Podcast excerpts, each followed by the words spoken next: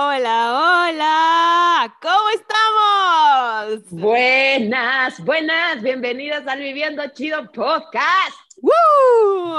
Están, nosotros estamos de un gran humor el día de hoy. Es que, ¿saben qué? El día de hoy les traemos chismecito. Chismecito, porque si no te rías de las tragedias, pues no queremos terminar llorando como el capítulo pasado.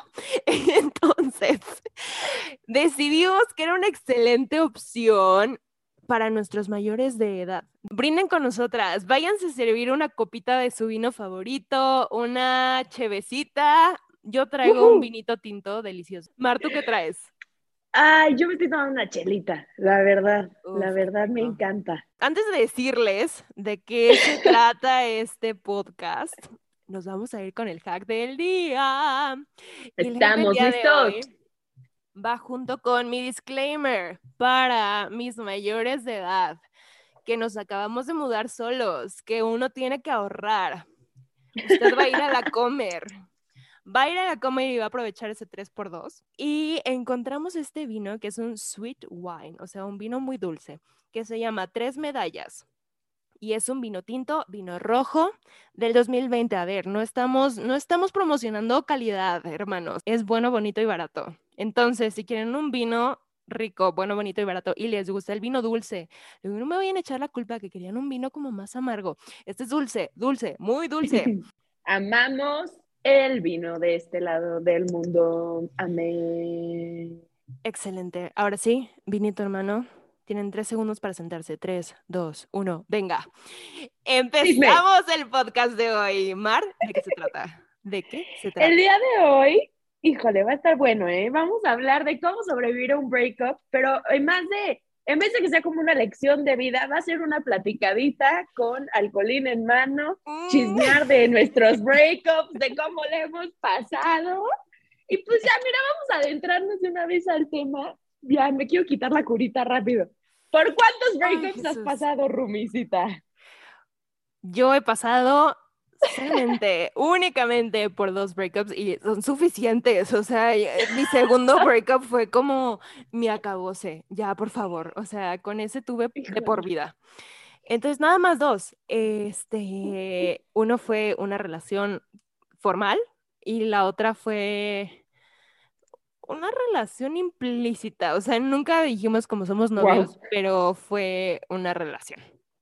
Y eso, eso es todo. Eso es todo. Tú, Mar, ¿cuántos, cuántos breakups has tenido? 3.5. Y van a entender por qué el punto. van a entender por qué el punto 5, porque pues uno como que valió por medio, porque después regresamos, pero oficial 3 una de ellas igual fue como relación de mentirita, ya se enterarán más adelante. Este, pero sí, como tres y medio. Tres y medio, ese es mi, mi breakup. Eso, ese es el conteo final. Ay, Jesucristo. Mar. Dígame. ¿Cuál ha sido tu breakup más difícil y por qué terminaron? Jesucristo Redentor. Creo que emocionalmente este breakup fue el más duro para mí. Fue una relación muy tormentosa. La verdad no me importa, voy a decir el nombre, el compañero habla inglés, no creo que jamás escuche el podcast ni que lo entienda, pero eh, con un muchacho, ¿verdad? Que se llamaba Cody, este, no vamos a dar el apellido, porque capaz que lo escuche y sé por qué hablas de mí en español, ¿va? Pero este, él y yo estuvimos en una relación, yo creo que pues un buen rato, la verdad no, no conté mucho los, los meses que transitamos, ¿verdad? El tiempo, este, pero creo que fue, fue muy difícil para mí emocionalmente soltarlo, sobre todo porque yo estaba al principio muy enamorada de él, muy, o sea, yo, híjole, yo babeaba por el hombre, y cuando decidió pelarme, este, pues yo estaba flotaba, o sea, yo era Gabriela Montes andando con Troy Bolton, o sea, yo flotaba, flotaba. Y este, y la verdad es que terminamos porque el querido amigo tenía pues un problema un poco grave de alcoholismo y drogadicción, cosa que yo no me había dado cuenta al principio y ya cuando me empecé a dar cuenta, pues obviamente pues yo empecé a intervenir un poco en, oye, pues bájale un poco a tu, pues, a tu show, ¿no? Y pues empezábamos pues peleas y ahí hubo una cosa muy extraña, de repente se fue de mi casa, no lo volví a ver. y este, hasta que lo vi después, este, andando con, con otra amiga mía. Y ahí fue cuando dije, órale, pues creo que cortamos, chavo, ¿no? O sea, digo, si ya estás andando con alguien más, según yo, pues ya, ya cortamos. Pero para mí fue emocionalmente el más difícil. Y pues en realidad terminamos por eso, o sea, por todos los temas que él traía y que yo, pues, pues a mí la verdad no les voy a mentir, a mí me gusta la fiesta, o sea, y me la paso muy bien y me encanta salir y todo, pero pues sí hay como cosas que yo no iba a tolerar y sí fue que, chavo, me da muchísima pena. Y se empezó a volver muy tóxico hasta que un día pues nos peleamos, se fue y después resulta que andaba con una amiga. Y yo, mira, las vueltas que da la vida, ¿no? Ay, no, no, no. Ay, sí, sí, bien feo. Y tú cuéntanos cuál ha sido tu breakup más difícil y por qué terminaron. Mi breakup más difícil fue la relación formal. Es, esa relación duró casi un año. Cortamos como a las tres semanas, dos semanas y media, algo así de que cumpliéramos el año. Fue muy difícil porque yo me desmoroné. La historia empieza desde mucho tiempo antes, o sea, empieza desde antes de iniciar la relación en realidad. Con esta persona fuimos muy amigos al inicio se juntó porque éramos pues los dos mexicanos en este lugar lejano, vivíamos en la residencia, entonces pues era la persona a la que yo recurría si me sentía mal, o sea, Mariana siempre estuvo, pero Mariana vivía lejos, entonces si yo necesitaba algo urgentemente, pues ahí estaba él, o si necesitaba algo, ahí estaba yo. Eh, entonces empezamos a crear como este bond muy, pues muy de amigos y muy de, de compas, de si te pasa algo, yo estoy aquí. Y, eso fue creando como pues lazos muy intensos. Ahora, se juntó mucho con que también la gente me empezaba a preguntar y como, ay, ya son novios y no sé qué. Y la verdad es que a mí no me gustaba. A mí no me gustaba, me sentía muy cómoda con él porque pues éramos amigos y le tenía toda la confianza del mundo. Y entonces me empezó a entrar como este gusanito de, ¿me gustará? Nah, sí me gusta. entonces yo solita me empecé a dudar, pero fue más como por presión externa y porque me dejé influenciar que en realidad yo sentir que estaba pasando. También era como mi primer novio formal, entonces estaba yo como que en toda la euforia y que no sabía qué estaba pasando. Empiezo la relación con este hombre y algo que yo hice fue idealizarlo. Yo traía esta idea de Disney, ¿saben? De el príncipe que llega y salva a la princesa y le tiene todo y las rosas y la despierta todos los días con un beso. Y en la realidad, ay, Perdón, qué asco. No me juzgues. no te estoy juzgando, solo estoy diciendo que qué asco. Fue muy duro para mí caer en la realidad de la primera vez que no me despertó con un buenos días, princesa hermosa, no sé qué, o sea, me dolió de una forma y yo decía, es que, ¿qué estoy haciendo mal? Empezó a transcurrir como toda esta relación y otro error mío fue que yo a los seis meses, yo sentí internamente que ya tenía que cortar. O sea, que el ciclo ya se había cumplido, que ya tenía que cortar y no lo hice. No lo hice por miedo. Me quedé otros seis meses y honestamente creo que me hubiera ahorrado tantas lágrimas, tantos enojos y tanto daño que ambos nos hicimos. Mm. Si esa, este momento donde lo sentí, me cayó el 20 y dije, tengo que cortar, me hubiera tragado el miedo y hubiera dicho, tenemos que cortar. Entonces, pues imagínense, seis meses aguantándome, pues que había muchas cosas que no me gustaban. Había cosas que yo estaba empezando a entender de mí también porque no había estado en una relación.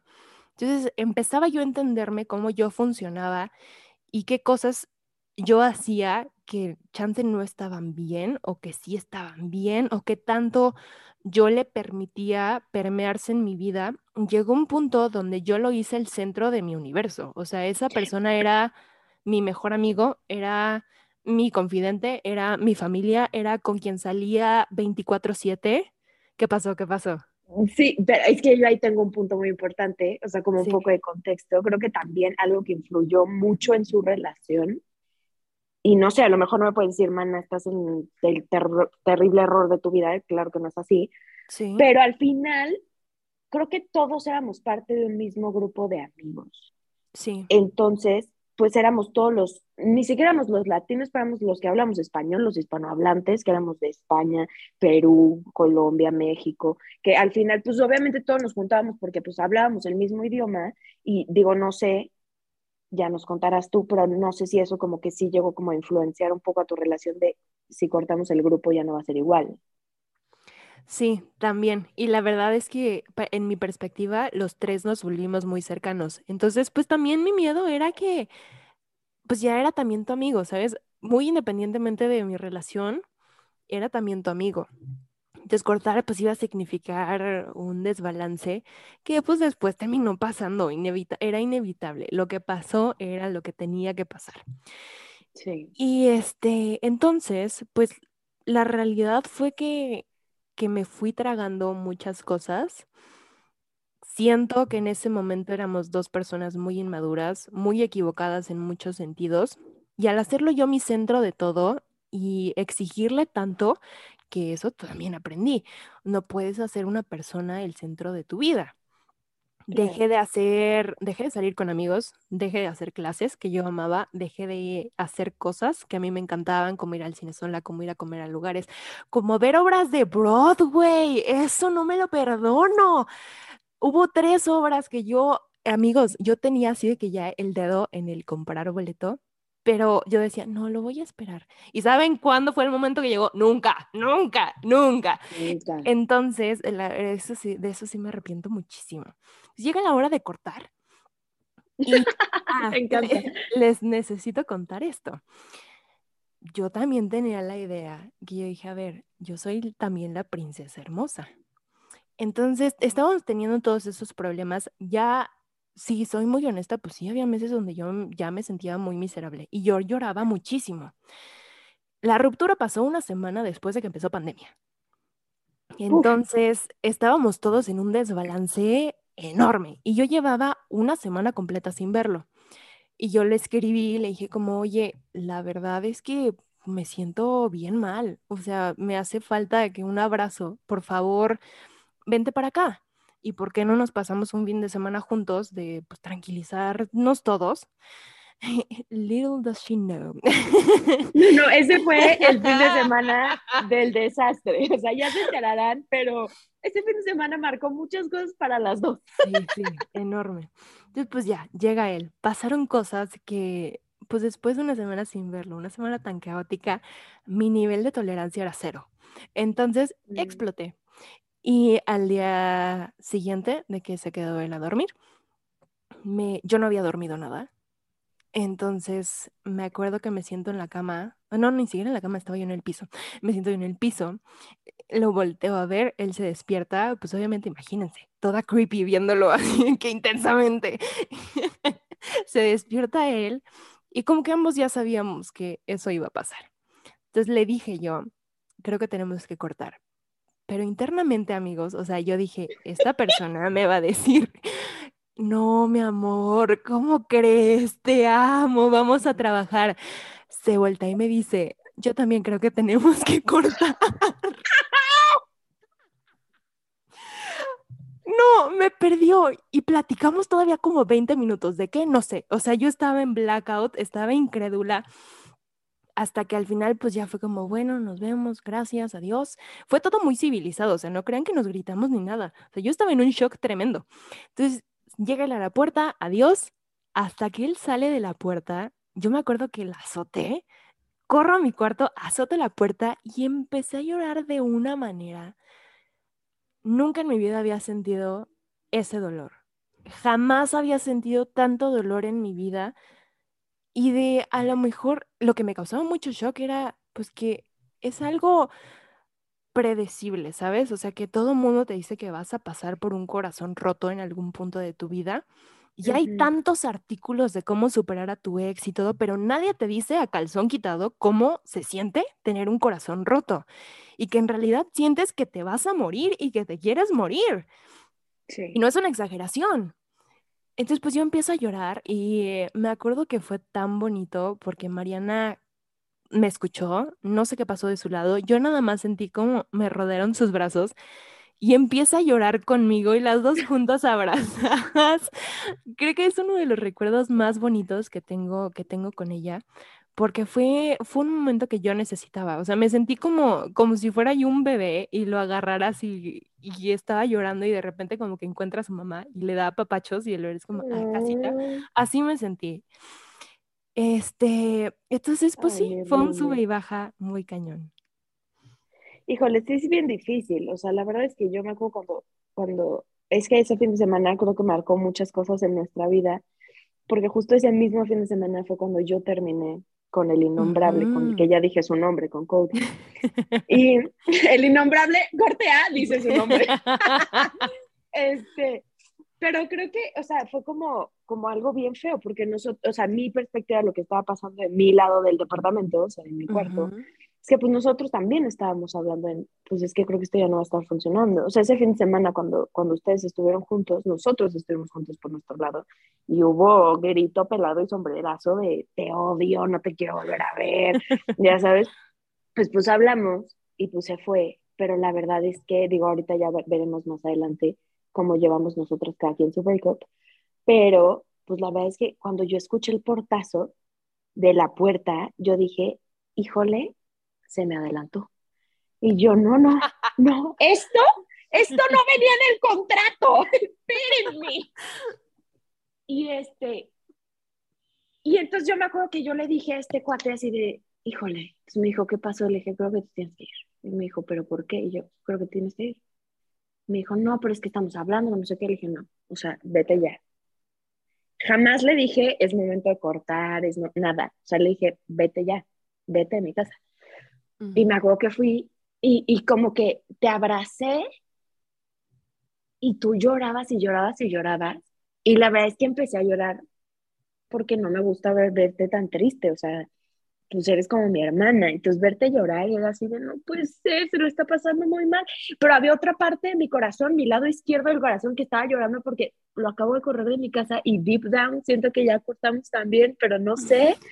Y entonces era un mar de lágrimas ese departamento terrible. O sea, era una cosa de berrear las dos. Creo que estuvimos en tu cama que ocho horas llorando así de... Sí, yo, yo no me acuerdo. O sea, de verdad que yo estaba en shock estaba en shock total y me acuerdo, yo lloré contigo como unos cinco minutos o así, yo lo sentí, y después yo ya no podía sacar lágrimas.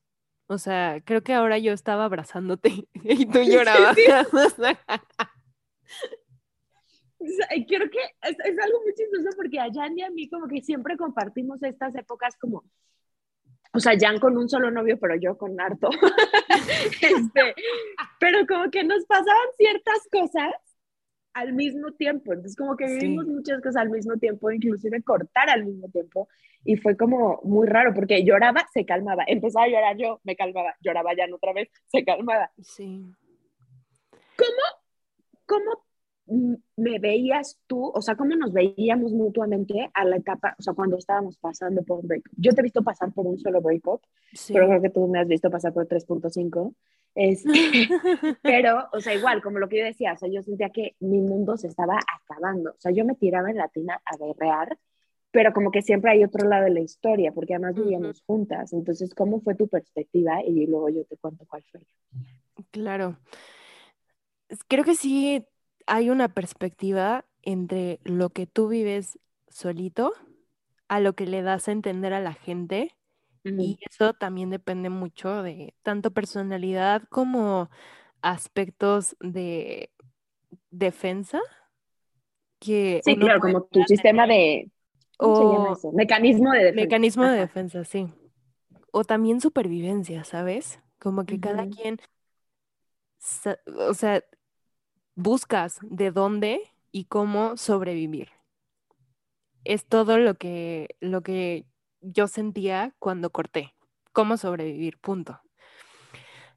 Cuando tú cortabas, la verdad es que a mí me entraba una envidia, pero como una idea, porque esta niña era, me decía, oye, corté con, con te tal persona, no sé qué, lloraba cinco minutos, nos abrazábamos y de repente le ponían un cuete en la cola y parecía que iba a conquistar el mundo y ya había hecho como siete empresas y siete obras y contactaba todo y salía a todos lados.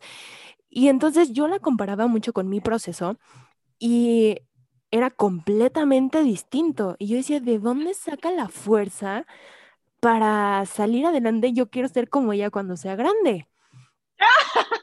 yo, yo la verdad te vi llorar muy pocas veces.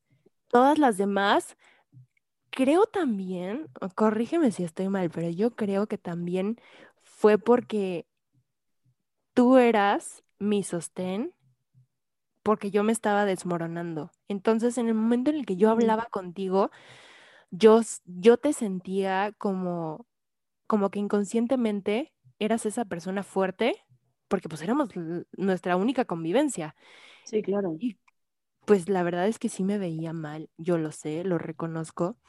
Y cuando iba a ti eras como ese, no, a ver, párate, sí se puede, y vamos a hacer este horario, y vamos a hacer esto, y vamos a salirnos a correr serás como esa persona tan propositiva que creo que conmigo no abriste ese lado de me siento vulnerable porque ya me veías tan débil que yo creo que decías como, güey, le echo una más y ya está, o sea, se, se va a ir de este planeta, o sea, ya no la revivo con nada. Híjole, sí. ¿Sabes qué me pasaba mucho? O sea, como así como tú vivías en este tema de la ilusión y del primer novio, soy la princesa de Disney y este príncipe viene a rescatarme. O sea, creo que durante esa época de mi vida, sí, yo vivía en un plan de, de el típico de película de soy la ex que se le va a poner enfrente y él se va a arrepentir durísimo de qué hice, por qué le corté, soy lo peor, esta mujer es la mujer de mi vida. Y un ejemplo muy claro que vas a acordar. Sí, pero a mí me pasaba en todas las relaciones. Todos los breakups se la cortaba, lloraba cinco minutos y decía, ¿qué sigue? ¿Cómo le voy a hacer que este hombre se dé trompazos? Y hay un ejemplo muy claro que tengo, que seguro te vas a acordar, de la fiesta de Halloween. Sí. Que yo te acababa de cortar. Híjole, amigos, me compré un vestido de encaje, me veía, wow, hice que Jan se vistiera igual que yo, porque sí, yo, yo en depresión. sí, sí, Jan en la Catrina, la Catrina toda empoderada y la Catrina triste. sí, sí, sí. Y yo, me vale, me vale, nos vamos a poner este vestido, nos vemos increíbles, nos vamos a turbo arreglar, porque obviamente van a ir los dos exes del momento. Y o sea, como que para mí ese sí era mi aspecto. ¿Y sabes qué? Y está mal, o sea, hoy ya lo aprendí, lo entiendo, que, y lo entendí en esa fiesta de Halloween en específico, que llegó este compañero y me dijo, híjole, todo es muy bien. Y yo, muchas gracias, ya sé. Y como que el decir, ya sé, y ver que su vida no cambió en nada, fue así de, ay, o sea, qué fuerte que yo estoy haciendo todo esto para que tú todavía te sientas de tal forma por mí pero ni siquiera yo me he dado tiempo de yo sentirme mal por mí misma, ¿sabes? Entonces como que eso sí fue como muy fuerte. Al contrario de ti, que también siento que va un poco como con eso, híjole, es que mi princesa de Disney estaba tocando fondo, o sea, sí, mi, o sea, mi Jan cuando cortó, yo tengo una imagen muy viva y muy presente de ella, que fue una vez que entré a su cuarto y estaba sentada en la ventana con velas alrededor cantando una cosa de que tocando fondo de Kalimba. Y yo, ya, esto, esto ya fue, esto ya fue.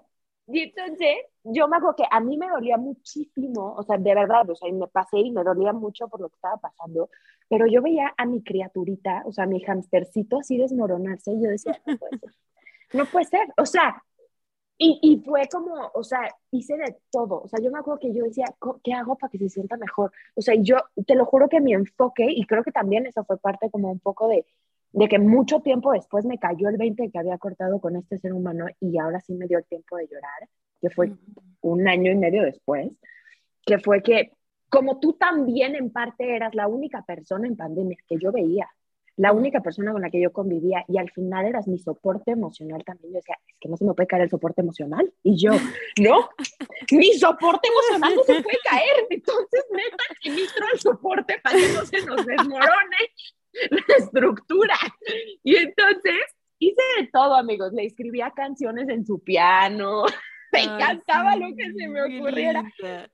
Sí lo hacía como para que tú te sintieras bien, pero también era, es que, manita, si tú te vas al hoyo, o sea, yo voy dos metros arriba que tú. O sea, vamos cayendo en el mismo hoyo y no podemos caernos al mismo tiempo. ¿Quién nos va a sacar? ¿Quién nos va a sacar del hoyo? ¿Tú crees que depende el tipo de amor? Porque hay diferentes tipos de amor. O sea, hay amor pasional, hay amor de osito, hay amor de manita sudadita y así. Sí. Con el tipo de breakup. O sea, ¿tú crees que está relacionado, que son diferentes o que todo el tiempo se sienten igual? No, hombre, claro que son diferentes. hablo 100% de mi experiencia, pero lo digo porque mi primer y segundo breakup, nada que ver, nada que ver. Mi primer breakup fue con una persona que fuimos amigos, excelentes amigos, muchos años, bueno, muchos, dos años. Fuimos excelentes amigos por dos años, éramos de un mismo círculo y estábamos en la prepa. Entonces, pues claro que era como un amor más de, ay, noviecito, vamos a dar un beso. y éramos tan amigos que me causó mucho shock para mí empezar a sentir como esta atracción hacia él. Empieza a pasar todo, la verdad es que yo no quería decir que, que, que fuéramos novios, yo me voy a Canadá en ese inter y llega un punto donde estoy yo en mi cuarto, sentada sola, y me cayó como balde de agua sentir que ya no lo amaba, que ya no sentía esa atracción a decir como, ay, te quiero abrazar o te quiero dar un beso. Era tan es que es mi mejor amigo. O sea. Era como un amor más fraternal. Sí, o sea, se convirtió en mi hermano, no en mi novio. Y fue muy duro porque en el momento en el que pues yo lo procesé y le marqué porque pues también me cayó el 20 y dije como no es no está bien que yo de este lado le haga creer que todo sigue normal, cuando en realidad es que no. Y lo que más me dolía era perder su amistad. Yo mm. lo que no quería era que se alejara y pues me dolía porque yo sabía que eso iba a pasar, porque era natural y porque lo necesitaba la relación para que a lo mejor en un futuro pudiera continuar. Que la incertidumbre creo que es algo que, que viene mucho con los breakups, o sea, que sigue después de esta persona que sigue y que muchas veces no sabes si, si posteriormente van a regresar o van a ser amigos o de plano ya va a ser un cero a la izquierda.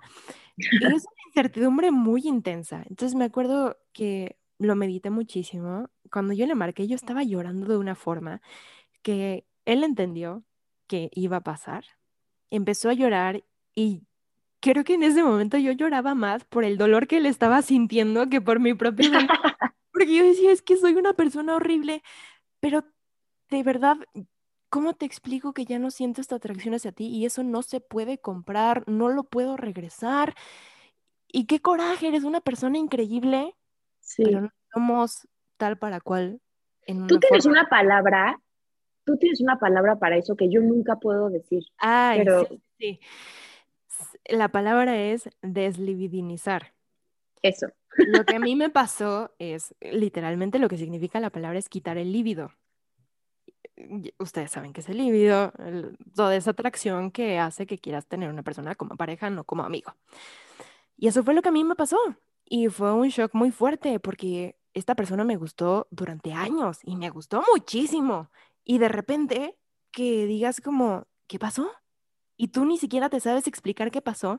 Entonces yo me sentía con una responsabilidad enorme porque no le podía decir a él, es que de verdad no eres tú, soy yo, ¿sabes? O sea, eh, fue esa frase de, te prometo que no eres tú, eres una persona excelente. Soy yo, no sé qué está pasando conmigo. Pero como no sé qué está pasando conmigo, no te quiero meter a este hoyo porque no es justo y porque en realidad te aprecio y te amo tanto que prefiero que estés lejos de mí a seguirte teniendo aquí cerca, pero con, con algo que ya no existe. Entonces, pues ese duelo fue, fue muy diferente y fue bastante rápido, la verdad. Es que esta persona lo tomó muy bien. Y después de meses me volvió a hablar y ahora somos muy amigos y lo quiero muchísimo. O sea, Ay, lo queremos mucho. Muchísimo. Lo queremos mucho. A comparación de mi segundo breakup. Ay, fue totalmente diferente. Ya les conté la historia, que la verdad es que yo lo, yo lo, yo lo puse en un estándar, en un altar. Y no fue justo tampoco de mi parte exigirle tanta perfección a esta persona. Y otro punto muy importante es que sí, yo di el primer paso para decirle, creo que tenemos que cortar, pero en realidad yo no quería cortar. O sea, yo lo dije pensando que él me iba a decir que no. Y cuando él me dice sí, y se cumplió, fue como sí, punto final, vámonos, pues fue como, como si me hubieran cortado porque yo no quería. Entonces fue otro tipo de shock que a mí me duró muchos días. O sea, yo tardé en darme cuenta que en realidad había terminado. Y en el proceso hice muchas cosas de las cuales me arrepiento, pero de las cuales aprendí. Y más adelante les podremos contar. Mar, cuéntame tu experiencia, por favor. Sí, Rumicita, yo también creo que como que depende el tipo de amor con el tipo de breakup. Creo que eh, mi primer breakup, que fue el 1 y el punto 5 de aparte, fue con un ser humano extraordinario que hasta la fecha lo queremos muchísimo. Sí, sí, sí, sí, sí, sí, sí. Sí lo queremos, lo queremos, la verdad. Era un... Fue buena persona hasta que ya no lo fue. Sí, como todos, pero pues bueno.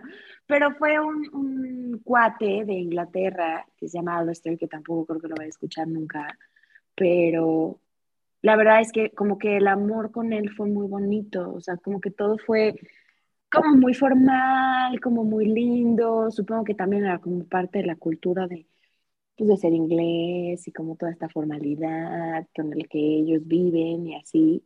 Y pues evidentemente cuando, cuando terminamos la primera vez sí fue catastrófico, o sea, yo me puse muy malita en mis emociones, porque sí estaba muy enamorada. Y la segunda vez creo que lo podemos platicar y fue como diferente, pero creo que a pesar de todo, la primera y la segunda vez me sentí mucho más tranquila. Después de andar con él, anduve con otro cuate, que ese sí es el innombrable, no se lo podemos decir ni a Jan a la cara porque ella lo odia. No lo haga. no, no, no, lo soporta. Pero él, híjole, va a sonar bien feo lo que voy a decir, pero la verdad es que como que yo nunca lo amé, o sea, yo nunca lo quise. Y más adelante vamos a hablar de esa teoría, pero sí fue un poco como esa persona que pues estaba ahí. O sea, y, y la verdad es que, hijo, le siento bien feo por él porque él me escribía poemas.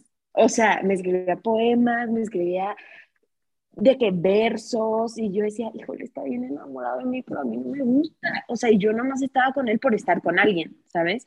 La verdad es que cuando yo corté con él fue de que, híjole, me da mucha pena y la verdad es que ni lo sentí, porque desde el principio nunca estuve enamorada y creo que fue una parte muy egoísta, que, o sea, fue algo muy egoísta que hice, que fue voy a andar contigo por andar con alguien, no porque me interese andar contigo. Y después, pues ya, ¿no? Cody, que es ahí el de medio, pues sí, me dolió muchísimo, pero creo que fue como un tipo de dolor distinto, porque como que nuestro amor fue demasiado pasional, o sea, eran como era muchísima pasión, era muchísima intensidad y era si nos vamos a pelear, nos vamos a pelear cañón, pero si nos vamos a amar, nos vamos a amar cañón y si nos vamos a reír, nos vamos a reír. O sea, todo era como a la máxima potencia y todo fue tan intenso que a la hora de cortar fue muy intenso también todo ese proceso, pero además estaba muy cansada. O sea, no me había dado cuenta de toda la energía que ponía todos los días de mi vida en estar en esa relación. Y cuando la terminé, yo decía, siento que corrí 15 maratones seguidos. 15. Híjole. Y sí fue, sí fue como muy cansado. Entonces yo también compruebo la teoría que depende del tipo de amor, depende del tipo de Ay, Romy, ¿tú qué opinas de la teoría de que un clavo saca a otro clavo? sí existe. Súper existe. La verdad es que este cuate, el innombrable, pues sí fue un poco el clavo que sacó al otro clavo, o sea, sí sacó al inglés.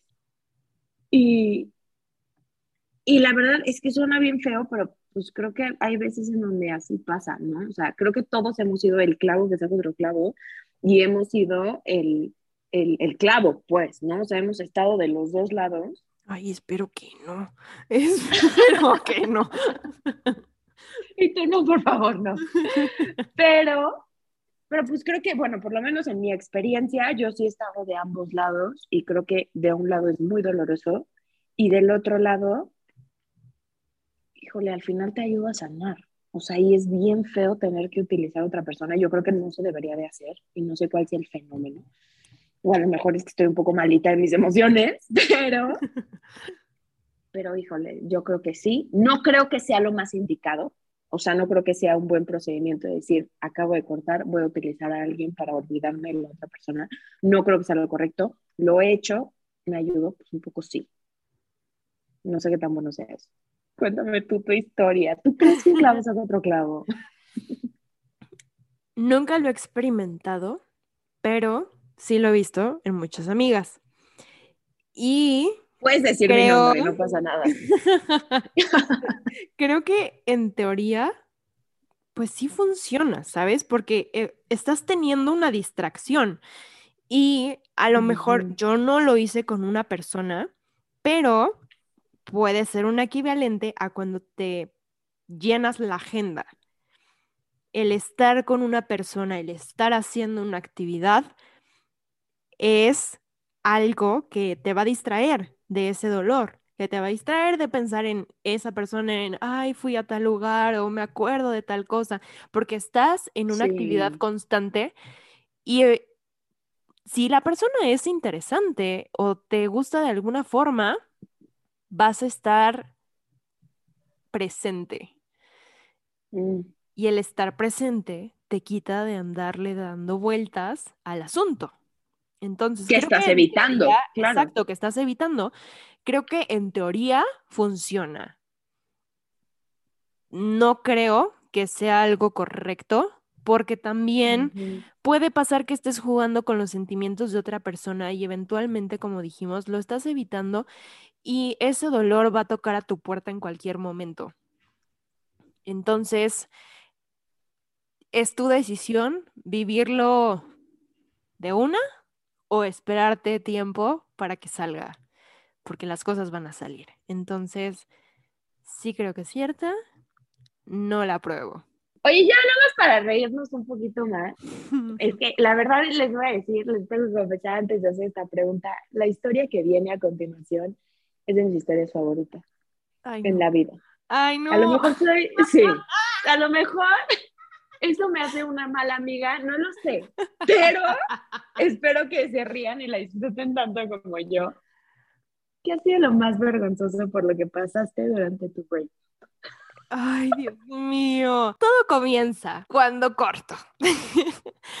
les, les platiqué que cortamos justo una semana después de que empezó pandemia. Y esto se juntaba con que faltaban 15 días para el cumpleaños de esta persona. O sea, nada.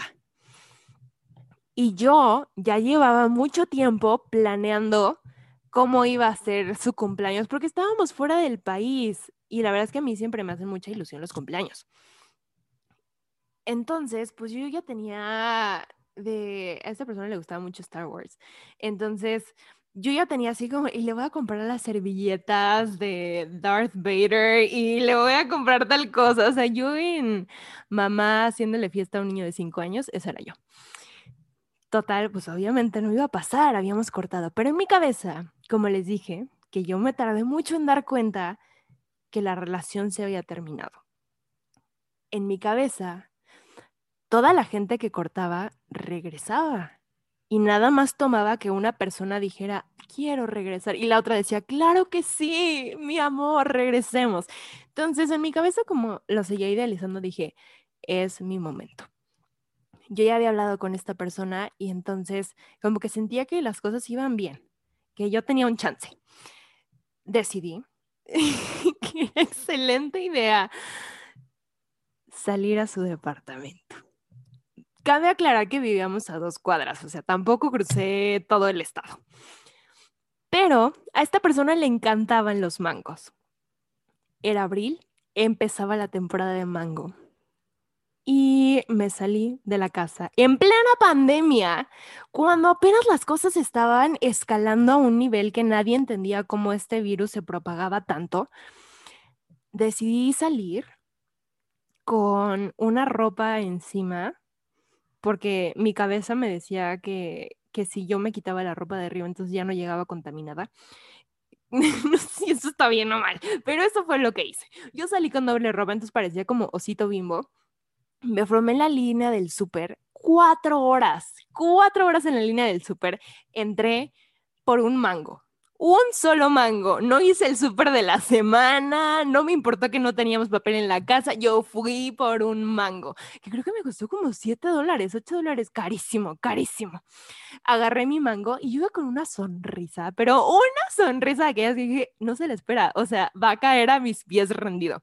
Camino a su casa, yo tuve que pasar por un hospital que estaba muy cerca de la casa. No solo pasó por cualquier hospital, la señorita tuvo que pasar por el centro de COVID de Manhattan. Y yo estaba muy molesta. No me habló como en dos semanas, por cierto. Este, total. Paso por este lugar, o sea, en mi cabeza no pasaba nada de peligro. O sea, yo iba con mi mango decidida a dárselo a esta persona. Entro a su, a, su departamento, bueno, como la residencial, porque era un conjunto de departamentos tenían un portero. El portero ya me conocía porque ya había ido varias veces. Entonces, como que entre cara de sorpresa, me vio con mi mango, entre cara de, ¿qué hace esta niña? Y nada más fue como, hola señorita, y yo, hola joven, ¿cómo está? Subo a los elevadores, voy bien feliz. Toco la puerta, en lo que me abren, me voy quitando como la ropa, yo me iba preparando, me estaba arreglando el pelo, agarro el mango cuando empiezo a escuchar pasitos y ya saben, o sea, me empezó a temblar la mano, me empezó a sudar todo. Abre tantito la puerta así como que para, para ver quién era, porque pues imagínense, pandemia, nadie te toca la puerta. Se abre tantito y veo como su ojo se hace enorme, azota la puerta, empieza a quitar los seguros y yo, ya me vio, ya me vio, ya me vio. Me abrió la puerta una niña en pijamas, en pijamas. Y que las dos, o sea, no sabía ni yo qué decir y ella tampoco, o sea, las dos rojas, rojas, rojas. Y nada más escucho su voz por atrás como ¿quién era? Y entonces la niña empieza a temblar porque nos conocíamos. O sea, no éramos amigas, pero éramos conocidas. Entonces le grita a la niña como, es Yanaí. Y escucho, no mames, no mames, no mames. Se asomó la puerta y yo con el mango en la mano, el corazón más roto de lo que ya traía. Y yo no sé de dónde agarré fuerzas. Amigos, yo desayuné con ellos. Jugué tres partidas de uno con ellos. Le cantamos las mañanitas y después me fui. Claro que al salir, pues el señor de la entrada me dio deshecha y me decía como, señorita, ¿qué pasa? Y yo, no me hables, no me hables. y yo caminaba por las calles de Nueva York vacías, sola en mi soledad, escuchando a Cristian Nodal de Adiós Amor. Llego a la casa con Mariana, Mariana enojadísima, con toda razón, o sea, ahora lo veo. Y pues él se quedó con mi mango de 7 dólares. De verdad que no sé, creo que es la primera vez que cuento esta historia que me cae el 20 de todo lo que hice. Qué risa. Ay, pero bueno, Mar, ¿tú qué es lo más vergonzoso que has pasado en, en alguno de los breakups? Siento que no te acuerdas de esta historia, pero ahorita que la empiezo a contar te vas a acordar. Espero. Cuando yo recién terminé con Cody, yo estaba trabajando, bueno, no estaba trabajando, estaba dando funciones, bueno, sí, X, estaba dando funciones de Romeo y Julieta. Pero como que para mí era un issue muy importante, porque yo era la única mujer que estaba haciendo un personaje de hombre en toda la compañía. Y entonces para mí era como, uff, y el director me decía como es que nunca esto, o sea, esto nunca había pasado en la escuela, y entonces dábamos funciones y estaba muy emocionada. Y como que siento que a mis maestros sí les llamaba un poco la atención como este tema, ¿no? Y entonces me acuerdo el día del estreno, yo estaba nerviosísima porque además me metieron de que hay intensivo de cómo caminar como hombre, cómo sentarte. Yo era la única mujer en la pelea de Romeo y Julieta porque hay una pelea al principio y yo me golpeaba con todos mis compañeros y yo era la más feliz haciendo al primo de Romeo. Y pues yo me acuerdo que para el estreno justo invité a Jan y al chico del mango, porque en ese entonces todavía siguen juntos ellos. Chico del mango. El chico del mango. Y pues llegaron y yo estaba nerviosísima y ya me mandó mensajes de que ya estamos aquí en el teatro, todo ir increíble. Y yo, ¡qué nervio!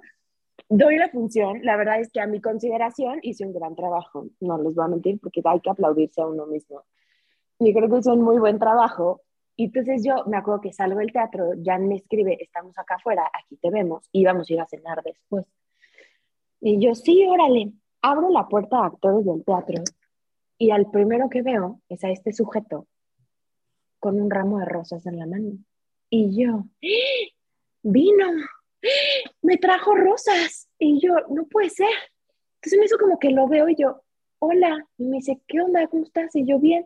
Me dijo, oye, está bien padre tu trabajo, muchas felicidades. Él también es actor. Y yo, muchas gracias. Y yo así, ¿y cuándo me vas a dar las flores? ¿Cuándo me vas a pedir perdón por tus acciones? Ya sabes. Y yo, gracias. Y entonces como que volteo yo en mi pendeja y le digo como, ay, qué bonitas flores. Y me dice, gracias. Y en eso sale una chava que ella era Julieta y le da las flores a ella y veo que se dan un beso. Y yo, ay. Y, y, y no sabes la pena, porque aparte se dan mi beso, le da las flores y le dice, estuvo increíble tu trabajo. Y como que me voltean a ver los dos como de, híjole, perdón. Y me acuerdo que se me empezaron a llenar los ojos de lagrimitas y yo, mucha suerte. Y entonces bajo del teatro, salgo a la calle y me encuentro a Jan y al chico del mango y me dicen, güey, wow, tu función, no manches. Y yo, berreando así. Y los dos, ¿pero qué está pasando? Y yo, nada, quiero irme a mi casa a cenar una sopita, no. No, no, yo porque aparte ilusa, o sea, dije, fue a verme al estreno, no me avisó, de sorpresa me llevó flores y resulta que se lo da a la protagonista y le da un beso a la protagonista en mi cara y yo, y todavía después de que le digo qué bonitas flores, no, no, no, yo estaba muy mal, muy mal, muy mal, o sea, creo que fue algo muy feo, o sea, fue vergonzoso para mí porque yo ya me había hecho la ilusión, no es una gran historia como la del mango, pero híjole, eso me dio pena. Ay, no, no saben el coraje que yo me traía. O sea, cuando me enteré él porque, porque había pasado No. eso, o sea, yo agarré a- al en ese momento novio de la mano y fue como, en este momento vamos al súper y le vas a comprar el ramo más hermoso que te encuentres y yo le voy a comprar el ramo más hermoso que yo encuentré y todos los días Mariana va a tener en la puerta flores porque por un vato así no va a llorar. Ay, Rubí, pues llegamos a la última pregunta. Escoge a la persona que quieras de tus exes. Ok. Si te volvieras a cruzar con él, ¿volvería? Sí. O sea, sin pensarlo dos veces. Que pase 100%. desgraciado. ¡No! Sí. O sea, les puedo decir, con el Ajá. inglés me casaría, sin un tema. Me podría casar, tener hijos y ser una familia muy feliz. Muy. ¿Y tú, mi rumicita? No. Mi respuesta es no. Y a ver, a ver, quiero aclarar, porque suena muy drástico eso, pero yo tengo la teoría de que él no es una mala persona. Fue una mala pareja para mí, eso sí. Y Uh, yo también hice cosas malas con él porque yo estaba muy equivocada. Así como él también estaba equivocado en muchas otras cosas. Fue una relación muy inmadura, pero viéndolo desde mi perspectiva ahora, creo que somos dos personas muy diferentes, con valores muy contrarios, que no quiere decir que alguien sea mejor que el otro. Somos Mm. personas muy diferentes y que no tenemos esa compatibilidad en lo que yo ahora creo que una pareja mía debería de tener.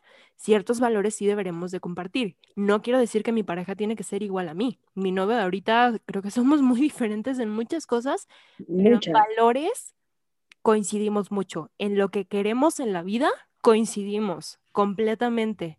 Y el camino que queremos tomar, tanto en pareja como separados, se alinea. Y creo que eso no me pasó con él y no me va a pasar. Somos personas muy diferentes. no, ustedes sí son el agua y el aceite. o sea, sí, A y Z.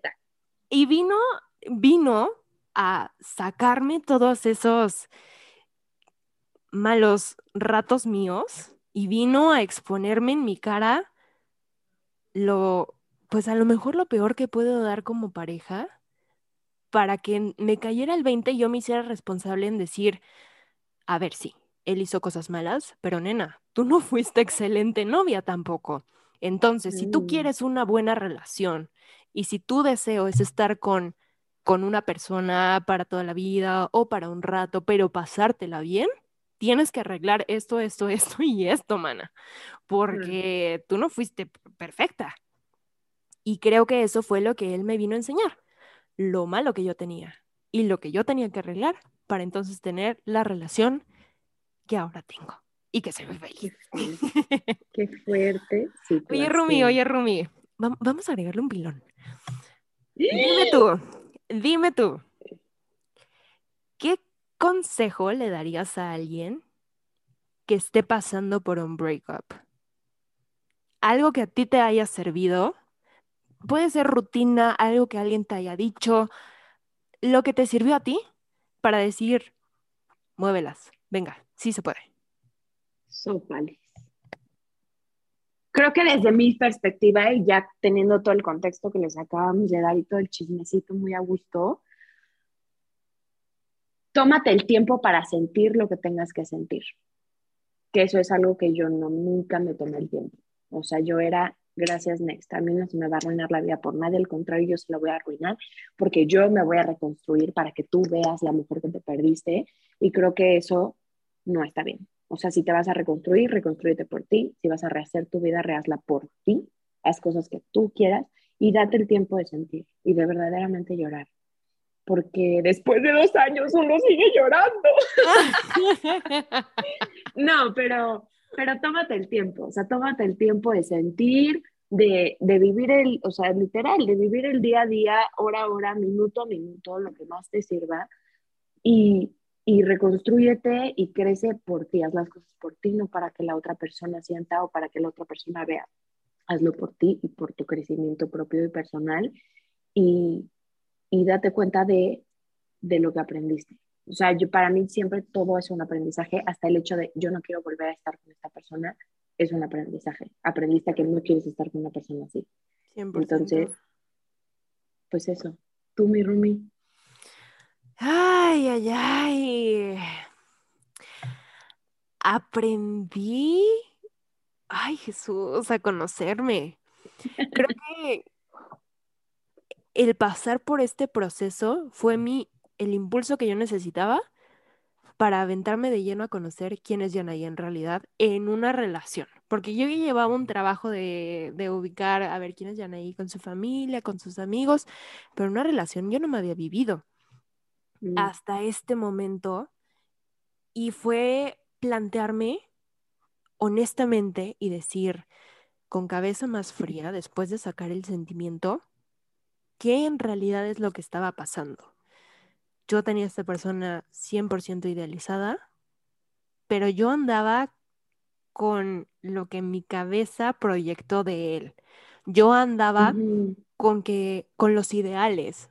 Yo entré a esta relación diciendo como, "Wow, esta persona va a ganar Óscares y va a hacer esto y tiene todo el potencial para hacer esto y esto y esto." Pero no era la persona en realidad. Yo no estaba viendo a la persona que tenía enfrente. Eso me di cuenta mucho después. Y saber y reconocer que para que una relación funcione o deje de funcionar se toman dos personas. Nunca nadie es completamente el bueno, nunca nadie es completamente el malo. hay tres versiones. la de una persona, la de la otra persona y la realidad.